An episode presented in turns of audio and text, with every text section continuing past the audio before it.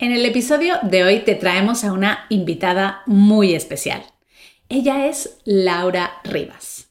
Laura es experta en marketing y además ayuda a la gente a conseguir la vida que quiere. Laura nos cuenta de sus inicios en su negocio, de cómo empezó, de cuánto tiempo tuvo que esperar para poder empezar a conseguir resultados y de cuáles son las claves para conseguir el éxito que tiene ahora.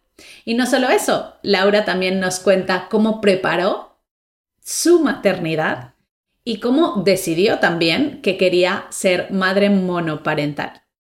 Laura nos habla también de por qué decidió escribir el libro La vida que quiero y de el paralelismo que tiene con la navegación. Vamos a escuchar esta gran entrevista porque estoy segura que tienes tantas ganas como yo de conocer su historia. En el episodio de hoy tenemos a una invitada muy especial. Se trata de Laura Rivas. Laura, bienvenida al podcast de Madres Reinventadas. Muchas gracias por invitarme. Es un placer estar aquí. Es un honor poder contar contigo, poder contar tu historia de reinvención, que sé que tienes muchas etapas de reinvención, y también poder un poquito acercarte a nuestra audiencia y que nos des algunos de tus súper consejos, porque sé que, eh, bueno, pues tú eres una gran empresaria y que ayudas a, también a muchas personas a conseguir sus sueños, ¿no? Muchas gracias. así haré. Empezamos con nuestra pregunta más importante y eso es, eh, sabemos que tú eres madre, cuéntanos eh, cuántos hijos tienes. Tengo dos eh, y además soy monoparental, así que creo que es como si fuese familia numerosa. La vivo, la siento como familia numerosa. ¿Qué? Ahora mismo seis y cuatro. Seis y cuatro. Siento que ya he salido de la trinchera, estoy en otra etapa, es súper divertido, sí, es muy guay. Oye, Laura, pues eh, yo sé que tu historia de, emprendedora empieza desde el 2011, ¿no? Cuando, cuando decides montar un blog. Sí. Eh, cuéntanos un poquito cómo fue esa parte de emprender y eh, en aquel momento tú no eras madre, o sea que decidiste emprender ya tu proyecto. cuéntanos un poquito cómo fue ese principio. Pues fue un poco accidental. En esa época yo había cerrado un negocio anterior y estaba como en una época de entre medio, llevaba la comunicación de una ONG, entre medio de irme a Alemania porque me había enamorado en alemán, ¿no? Esas etapas de, bueno, no sé cómo va a acabar esto, pero... Y llevando la comunicación de esa ONG, estoy hablando que era el 2009-2010, eh, todo esto del online era muy reciente. El debate incluso, fíjate, el debate era si las empresas tenían que estar online. no me da la risa, pero eh, ese era el debate. había que decían que no, que no era necesario. Entonces yo estaba llevando, arranqué el newsletter de esa ONG, llevaba las redes y tal. Y como todo era nuevo, pensé, bueno, me voy a formar un poco para ver si, también para ver si pero la verdad es que no aprendí nada nuevo, porque los que daban esos posgrados también estaban aprendiendo, entonces eran todos como, ¿sabes? Era un poco así. Y me acuerdo que hice un, pequeño curso online de Community Management que ahora se llaman Business Man ah, no, se llaman Social Media Managers, porque no me extraña, porque ahora es una bestialidad llevar las redes de una empresa, ¿no? Pero entonces, eh, Community Managers era como se llamaban y uno de los ejercicios era, tienes que empezar un blog. Y yo pensé, ¿qué voy yo a empezar un blog? ¿Qué me dices tú? Sí, hombre. Y pensé, bueno, pues si lo voy a empezar, lo empiezo bien. Y monté un blog, pero no tenía mi nombre y hablaba de redes sociales y de cosas. Y yo empecé muy autodidacta, o sea, me obsesioné con el online y pasaba horas y horas y horas leyendo, aprendiendo y lo que aprendía lo enseñaba en el blog, eh, etc. Y a los meses em, lo pasé a mi, a mi marca personal y me pareció una temeridad. Me moría de la vergüenza, me pareció una temeridad. Además, había, había el anterior negocio que había cerrado, lo había cerrado aún con un préstamo pendiente de devolver, debía 30.000 euros. Era como, bueno, no sé, yo lo monto y quizás de aquí vi gente en Estados Unidos que vendían estas cosas que eran como cursos online y vendían esas, ¿sabes? y pensé, estoy tan desesperada y esto me gusta tanto que lo voy a intentar, ¿sabes? Eh, y lo empecé así, además en esa época ya terminé, me, terminé de ir a Alemania, pero claro, no hablaba alemán, no conocía a nadie más que mi pareja de entonces, eh, y era como, bueno, eh, quiero un negocio que me dé libertad, que pueda vivir en cualquier parte del mundo, que sea flexible. claro, no puedo prospectar alemanes porque ¿qué voy a hablar yo en alemán? Ah. prospectaré desde Alemania sin un duro, a españoles o que hablen español, ¿sabes? Así que cuando yo tengo un cliente y me dice, uh, es que no, lo tengo todo en contra, pienso, mira, de verdad, no me das pena, ¿sabes? Porque yo tenía un duro, no tenía contactos, no eh, solo tenía mucha rabia en esa época de, mi situación precaria, ¿sabes? Me acuerdo, incluso encontré papeles de que había escrito, escrito por dentro, de la rabia que me daba tener 30 años, ver tanto dinero, tener que volver a empezar mi vida ¿sabes? En todos los aspectos de mi vida, eh, cuando mi entorno estaba ya como asentándose, casándose, comprándose pisos, mm, teniendo su, su, hijo, yo qué sé, y yo era como, hostia, es como, soy como un adolescente con el poder adquisitivo de un adolescente aquí trabajando media jornada en un museo en Alemania, en la otra media jornada arrancando esto, que además la gente me miraba con cara de pena y de preocupación. ¿Sabes cuando te dicen, ah, sí, qué bien? Y dices, ¡buah! ¿no? me estoy preocupando un montón, ¿sabes? Se nota que me quieren apoyar, pero que no lo entienden y que piensan, Buah, Laura se le ha ido la castaña, que quiere hacer que online, ¿sabes? Entonces era una alien verde y con antenas. Lo de ahora es el pan de cada día, pero entonces era muy, muy, muy, muy novedoso. Em, sí, así arranqué y, y al principio, pues no sé, me acuerdo que cuando ya tuve 300 suscriptores, pues lancé mi primer curso. Ahora no recuerdo qué era exactamente. Y, creo que vendí como tres o cuatro y fue como, ¡Ah! bueno, pues oxígeno, pues con esto me pago un billete a España. Pues con e-". y, me acuerdo que incluso me impuse el, cualquier cosa que ganase online, ¿Sí? el 50% iría, fuese en 200 euros o fuese en 2.000 euros, eh, iría a saldar mi deuda, ¿sabes? Entonces me puse muy a saco con esto, vivía muy precariamente eh, con lo que tenía y, así es como salí del agujero. Em, en dos años conseguí saldar la deuda, también me dejó el novio, volví a España. Entonces volví en, crisis, porque era, era, la crisis del 2008 que se prolongó hasta el 15. No nos acordamos, pero fue bestial.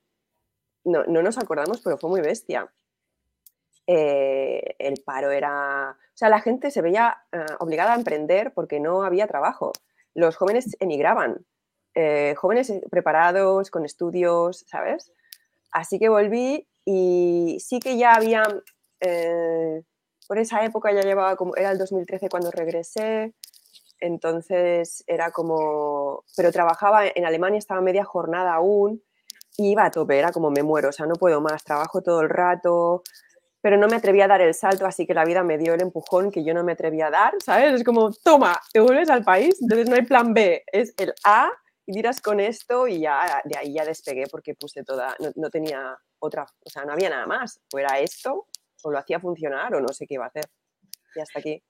Laura, lo explicas y me encanta cómo lo explicas, pero es verdad que eh, yo creo que hacen falta ciertas cosas para lograr conseguir el éxito en un proyecto eh, y no rendirse o no tirar la toalla. O sea, ¿cómo haces? ¿Cuáles crees que son, digamos, las, mm. las, tres cosas, los tres puntos clave que hacen mm. falta tener para, para no rendirte a pesar de, ¿no? Porque tú has dicho, o sea, tus dificultades eran grandes, tú debías dinero, tú eh, vivías en un país donde no hablabas el idioma, estabas empezando, no conocías a nadie y aún así lograste lo que quisiste, ¿no? Entonces, quiero enfatizar, tardé tres años en vivir exclusivamente de mi negocio. Es que no sé qué pasa aquí fuera, que se está vendiendo. Estoy en una cruzada de gestionar expectativas de la gente, porque me, encuentro con cada cliente que gastan unas fortunas en, cosas y esperando, em, hostia, de verdad, yo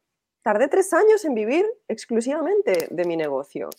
Tres años, mientras trabajaba media jornada en otro lado, ¿sabes? O sea, entonces, esto para, y, cierro paréntesis. A ver, no sé si me saldrán tres, pero cosas que me vienen es, eh, ser una persona muy orientada a la acción es muy importante, muy resolutiva, cero excusas. Lo bueno de estar en una situación desesperada es que no tienes tiempo para el miedo, la indecisión, la vergüenza, es que hay que hacer, ¿sabes? Entonces, eh, los que intentan emprender algo en una situación cómoda, entendida por dinero y tal, no están suficientemente incómodos para hacer lo que le va a pedir el negocio que quieren, ¿entiendes? O sea, requiere de mucho esfuerzo y de mucho tiempo y de mucha energía y de mucho picar piedra y de mucho, joder, esto no, no, termina de, ¿sabes? O sea, tres años, lo vuelvo a repetir. Es que me viene la gente eh, decepcionada del primer año, pienso, ay, por favor, ¿sabes? O sea, pues ponte en un bar mientras no funciona, ¿qué me estás contando? Cógete, es que de verdad me pongo muy nerviosa, ¿sabes? eh, Creo que sí, hay una muy mala gestión de expectativas y una poca cultura del esfuerzo ahora mismo, ¿sabes? Y pensamos que con rascar un poco vamos a vivir de vender infoproductos cuando ni yo vivo exclusivamente mis infoproductos. Yo tengo mis consultorías individuales, o sea, tengo una diversificación de servicios, ¿sabes? Entonces, hace falta, tenía una, um, o sea, estaba muy orientada a la acción, muy a saco, ¿qué hay que hacer? Y eso lo hago me da igual, no, me da igual, me muero de vergüenza, me da igual, hago vídeos, hago vídeos, hago tal, hago afiliación, tal, ¿sabes? O sea, hago las cosas cagándome de miedo, me pongo deadlines, tal día sale y me obligo y atravieso lo que haga falta, ¿sabes? Incluso aún soy así, ¿no? Mm, bueno, llevo voy para 13 años en esta industria, entonces yo en este tiempo también he ido creciendo, tengo 43 años y he ido madurando, ¿no? Entonces mis intereses se han ido ampliando y, también mi vocación. Entonces yo estoy ampliando cosas de eh, desarrollo personal y recientemente lancé el curso de compasión hacia uno mismo. Y llevaba años, pero bueno, lo quería hacer desde hace años y pues va, lo lanzo, ¿sabes? Y aún tengo esta actitud de, de oh, no sé si estoy preparada, pero da igual, lo lanzo, ¿sabes? Esto por un lado. Luego había una visión, tenía una visión de, obviamente, estar libre de deudas. y me acuerdo pensar en esa época, yo es que solo quiero ser de clase media, ya solo aspiraba a ser de clase media. Y como aún pensaba en, en concepto de sueldos, me, acuerdo pensar, yo quiero facturar 30.000, ¿sabes? No pensaba en concepto de facturación de empresa, yo con 30.000 pensaba que me podía jubilar, ¿sabes? Perdón. Entonces pensaba en lo que quería facturar o ganar y también el tipo de vida que quería. Quería una, vida, que me, un negocio que me diese tiempo, que me, o al menos flexibilidad, ¿sabes? Para ir, volver. Yo aún creía que viviría en Alemania y que mis hijos serían alemanes, ¿sabes? O sea, para hacer todo esto. Pero incluso cuando volví, mira qué loca estaba, que aún, como quería tanto una familia, y para cuando volví ya no me esperé más y empecé la búsqueda de mis hijos, ¿sabes? Eh, yo ya montaba una empresa pensando en cuando tenga que, no cuando solo quiera trabajar media jornada. Estaba loco. Eso sí es tener una visión, ¿no? Digo, yo ya montaba una empresa pensando en una familia que no tenía aún, ¿sabes? Eh, entonces, la visión es mi fuente de motivación. Es lo que hace que cuando algo no funcione o no funciona, pienso, bueno, pero yo sigo yendo hasta allí. Y esto no ha funcionado, pero a lo mejor tengo que cambiar algo o no quiere decir que no funcione más adelante, ¿sabes? O sea, soy muy pitbull, soy muy de, pues bueno, papá, pa, ¿o qué hay que hacer? ¿Qué hago de mientras? ¿Sabes? Mientras esto no funciona. Pero ese es mi destino. Y daré una vuelta más larga, iré por aquí, pero este es mi destino. Y lo sentía tan mío, me nacía tan de las entrañas, no era lo que me imponían los demás, mi entorno, lo que se supone que tengo que no, ¿sabes? Era de mi anhelo y esa es mi visión, ¿no? Y mi visión ahora pues sigue siendo mi familia y una vida tranquila y poder proveer para, nosotros y, yo quiero leer y escribir, ¿sabes? O sea, yo quiero ahora un negocio que me permita leer y escribir, básicamente, ¿no? Y luego, em, te iba a decir alguna otra cosa que creo que iba muy bien. así, ser muy perseverante, pero bueno, entra mucho en, en, todo lo que hemos estado hablando, ¿sabes? De, el de ser muy pitbull, muy orientado a la acción, tampoco kamikaze de si ves que una cosa no funciona, ahí dándote golpes, pero sí viendo, vale, ¿qué, he aprendido de esto? Vale, esto lo haré distinto, esto lo haré así, ¿qué ha funcionado? Esto lo haré así, ¿sabes? Pero yo creo que, a ver, la vida, solo podemos dominar o controlar el 50% de lo que nos pasa, el otro 50% le toca a la vida, ¿no? Y, y, eh, y esto es así, ¿no? Pero creo que en ese 50% tenemos mucho margen de movimiento, ¿no? Si nos empeñamos en conseguirlo. Laura, yo eh, recuerdo que cuando quedaste embarazada, como tú contaste en tus redes sociales, dijiste, yo estoy planificando el momento para poder disfrutar de mi maternidad y estoy organizando mi negocio para poder hacer posible, ¿no? Que no, mi negocio no tenga que depender de mí mientras yo voy a estar en esa baja de maternidad. Cuéntanos un poco cómo lo hiciste, porque yo siempre que hablo con todas mis mamis digitales me dicen, Billy, por favor, dame consejos de, cómo te organizas, de cómo consigues gestionar ese tiempo. Y yo creo que tú eres una fuente de sabiduría ahí enorme, ¿no? Vale. Eh, piensa que cuando yo me quedé embarazada el negocio estaba muy consolidado y esto hay que tenerlo en cuenta porque no es lo mismo alguien que está empezando, claro. ¿sí? y que solo es esa persona a alguien que ya cuenta pues con un mínimo equipo o que ya tiene una fuente de ingresos y una cierta abundancia en este sentido. Esto lo quiero dejar muy claro, así como eh, cierta reputación que juega a mi favor, ¿entiendes? O sea, no, no, que lo vuelvo a decir para que la gente no piense, es que yo no consigo esto. Bueno, claro, es que no te compares no compares tu página 2 con mi 67, compárate con mi página 2, ¿entiendes? Compárate con Alemania, ya verás tú. Entonces, eh, para esa época, cuando me quedé embarazada, lo que hice fue, por ejemplo, todo lo que era la comunicación, dejé todos los vídeos grabados, dejé todo lo que, lo que pude grabado. Sí que es verdad que mientras estaba, bueno, yo no baja maternal, es que no sé, bueno, sí, me lo tomé con mucha calma, pero montaba el newsletter, pero ya está, o sea, no hacía nada más. Y es que tengo a la niña aquí enferma en el sofá y me está diciendo que no la dejo dormir. bueno, esto es parte de lo que hay. Conciliación. Dejé toda la comunicación preparada. También me acuerdo que tenía un mastermind entonces y que pensé, hostia, no lo puedo lanzar, porque claro, no me cabe, miré agenda y tal a reorganicé la agenda de otra forma y, por ejemplo, lo que hice es, no puedo hacer el mastermind, pero si estoy de cinco meses, sí que puedo lanzar 10 plazas individuales de un proceso de tres meses, eh, ahora ya, ¿sabes? Antes de, para que cuando esté de 5, 6, 7, para el, el noveno mes no tener que hacer nada, ¿no? Y lo, ¿ves? O sea, esa actitud de qué puedo hacer, ¿no? Y sí que hice esto, o sea, modifiqué cosas, Em, pero claro, despejé un montón todo lo que era servicios y claro, mi, modelo de negocio tiene una parte muy escalable de, cursos, pero entonces a, lo mejor hice promociones de cursos que ya estaban hechos, ¿sí? Entonces me despejé bastante dos, tres meses y así me, así me, me, preparé. Entonces la newsletter era simplemente mientras la niña dormía, yo, tucu, tucu, ¿cuál es el vídeo? Este, pam, publish, ¿sabes? Ajá. Qué bien. Me encanta todo lo que es la, preparación antes de, ¿no? Para, para, poder también darte espacio y tiempo y que no todo lo tienes que hacer.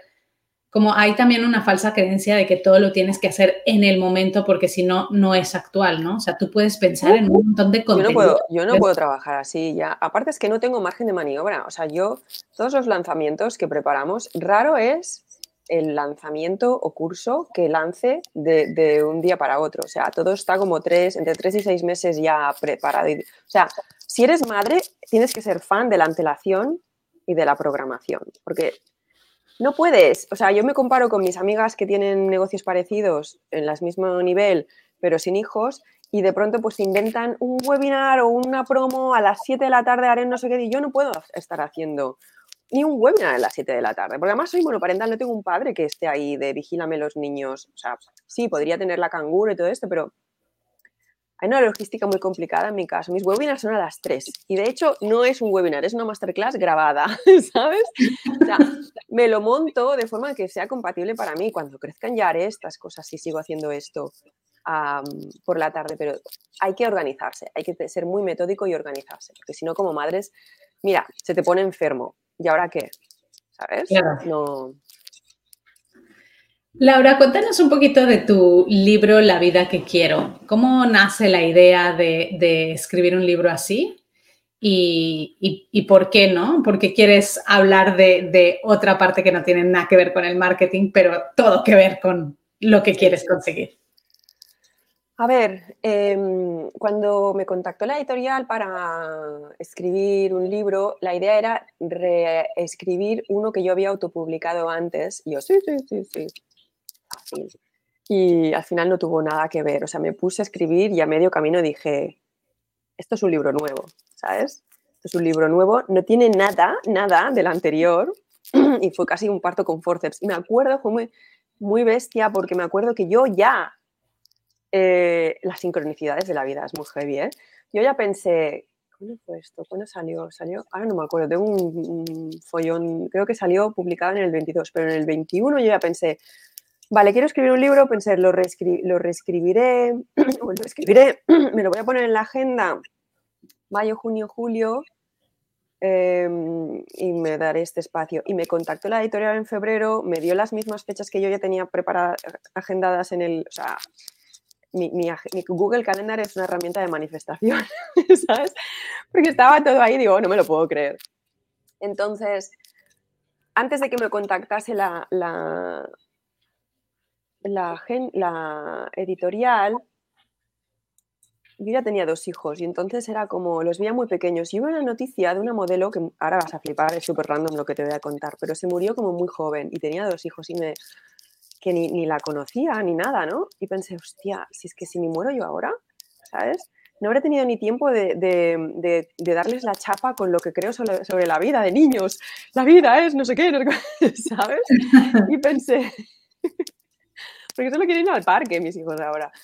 Pensé, tuve una necesidad también de, es un poco como lo escribí para mis hijos, ¿sabes? De si yo faltaba, que, que tuviesen eso, que es un poco una filosofía, es mi filosofía de la vida, ¿no? Em, y entonces así surgió me, nació de un necesito hablar de esto, ¿vale? No, no, no, podía ser sobre negocios. Ya el segundo que saldrá ahora en, marzo sí que va sobre negocios, pero este tenía que salir porque es que si no, no me dejaba espacio en la cabeza, ¿no? Eh, y está dedicado a mis hijos y, el por qué es por eso, ¿no? También porque es, es mi proceso y es como entiendo yo y coge el, de la vida que quiero, coge el hilo conductor de la navegación. Yo viví ocho meses en un barco, el alemán tenía un barco. Vale.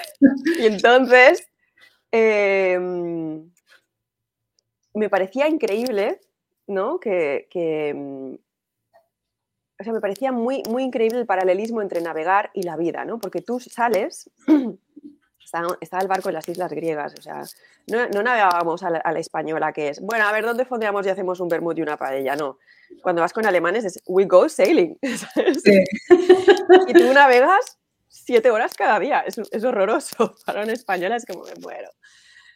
Eh, y era como, bueno, tenemos una... ¿Cuál es? Viene un grupo, ¿no? Pues somos siete personas y tenemos ocho días y esta es la ruta y esta tal, para tal día tenemos que estar aquí para coger el avión y montábamos rutas y luego, claro, tú sales y el viento acompaña o no. O porque puede ser que no haya viento, puede ser que el viento vaya a tu favor, puede ser que haya stormy weather, puede ser que tengas que dar una vuelta increíble, que tengas que ir, para de donde vienen los vientos, tengas que ir antes a otra isla que no estaba en tu ruta, porque de ahí entonces podrá ser que podamos ir hasta allí y descubres que una isla donde no habías ido nunca, eh, pues ostras, te gusta y no estaba en tus planes, ¿no? Eh, y yo creo que la vida es un poco lo mismo, ¿no? Es decir, nosotros tenemos nuestra, o sea, nuestra visión sería el destino al que queremos, ¿no? la, isla a la que queremos llegar. Eh, el barco es nuestra vida, entonces nuestro timón, ¿no? Es nuestra voluntad, la brújula es nuestro ser esencial que nos dice estas son las coordenadas hacia allí vamos, aunque no tenga sentido porque tu ser social dice, oh my god, ¿qué dices? ¿Sabes? Tu ser esencial te dice, no, es que tiene que ser esto. Y bueno, esto ya es abrir otro melón. Y luego la vida te manda tormentas te manda tormentas. A veces naufragas, cierras un negocio, te deja un divorcio, una enfermedad, tal, pero sobrevives al naufragio. O a veces la vida te manda imprevistos y te, y te, y te lleva hacia otra isla, ¿sabes? O a lo mejor la vida te manda dificultades y entonces tienes que usar tus técnicas de navegación para ir haciendo zigzag con mucho esfuerzo. O sea, me gusta esta metáfora porque me empeño en, reconocer las dificultades de la vida y que a veces tenemos cosas a nuestro favor y a veces tenemos cosas muy en contra, ¿sabes? Entonces, la vida... Eh, la vida es difícil y te manda pues, pues vientos a favor y muchos vientos en contra. Pero lo sorprendente de todo, o sea, tú a algún lugar siempre vas a parar. Lo que pasa es que puedes ir con la inercia o a la deriva donde te lleven las corrientes y los vientos, o puedes agarrar tu timón y decir, voy a navegar esta tormenta, voy a navegar estos vientos y a lo mejor, y, llegaré. Porque lo que me sorprendía es que acabamos llegando, ¿sabes? Y, y acabas llegando donde quieres, o a veces la vida te manda a otra isla y no es lo que tenías previsto, pero luego te das cuenta que es justo lo que necesitabas o que no te está tan mal, ¿sabes? Entonces, creo que es una, una, bonita y muy real metáfora de cómo realmente funcionan las cosas y de ahí el nombre de la vida que quiero. Me encanta, me encanta. O sea que hay que leer este libro, todas, lo podéis encontrar en su página web. Eh, en Amazon pondremos el enlace del libro aquí en los apuntes del programa. Laura, dinos dónde te encontramos, cómo podemos saber más de ti, cómo podemos aprender contigo. A ver, el mejor lugar es mi web, si vais a laurarribas.com, porque además ahí tengo un montón de recursos de inmediato acceso eh, para las dos cosas, tanto a nivel de estrategia como nivel de, realización personal, ¿no? Desde mi curso Ser Más Feliz, conseguir objetivos y todos los, recursos eh, estratégicos y empresariales que ahí encontrarán en, en laurarribas.com. Y bueno, y luego siempre pues en, Instagram también y en YouTube, donde ahora mismo soy más activa, pero mi, mi core, ¿sabes? Mi, eh, mi espacio más personal siempre es mi lista de suscriptores, donde a quienes mimo y a quienes comparto más. Ah, muy bien, pues nos apuntaremos a tu newsletter. Y Laura, para terminar esta súper entrevista, nos encantaría que nos cuentes, ya que le has dedicado ese libro a tus peques, cuáles son esas principales lecciones que te han dado tus dos hijos.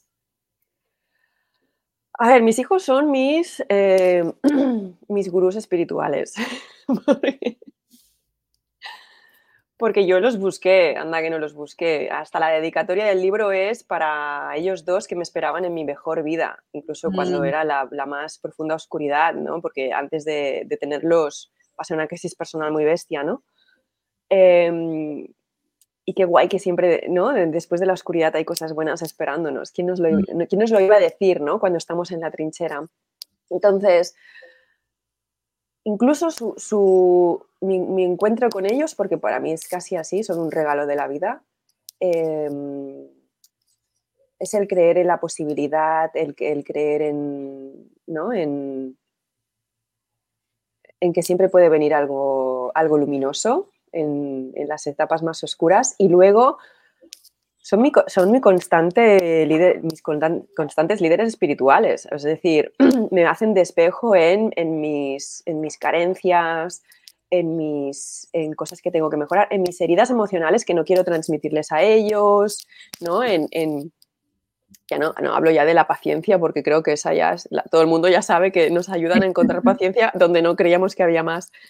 Pero sí que mm, para mí es muy importante el que ellos, el, y siempre dudo ¿eh? de esto, si lo estoy haciendo bien, que creo que es parte de ser madre, ¿no? Pero me, preocupa y procuro criarlos para que sean capaces de sostenerse en la vida, de, encontrar sus propios recursos para, no les podré evitar las dificultades, pero que sí que puedan acudir a sus propios recursos internos para saber sobrellevar esos retos ¿no? que les vaya a traer la vida y sobre todo em, en lo que a lecciones que ellos me dan a mí es esto, ¿no? Es decir, me doy cuenta de, mm, dónde me quedo corta, de dónde no soy congruente, de, mm, sí, dónde, mm, dónde hay cosas que yo tengo que sanar para no seguir transmitiéndolo generación tras generación como pasa en, todos los linajes, ¿no? Entonces, para mí son un regalo.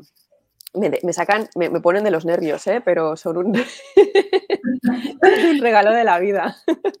Me encanta cómo lo has descrito, no son mi espejo y muchas veces es verdad, ¿no? Que, hay situaciones en donde nos vemos y nos vemos reflejados y decimos, oh, ¿no? Es que es así. Así que, wow, súper, súper eh, entrevista, Laura. Gracias por venir a, esta, a este podcast y por compartir este espacio con nosotros. Un placer.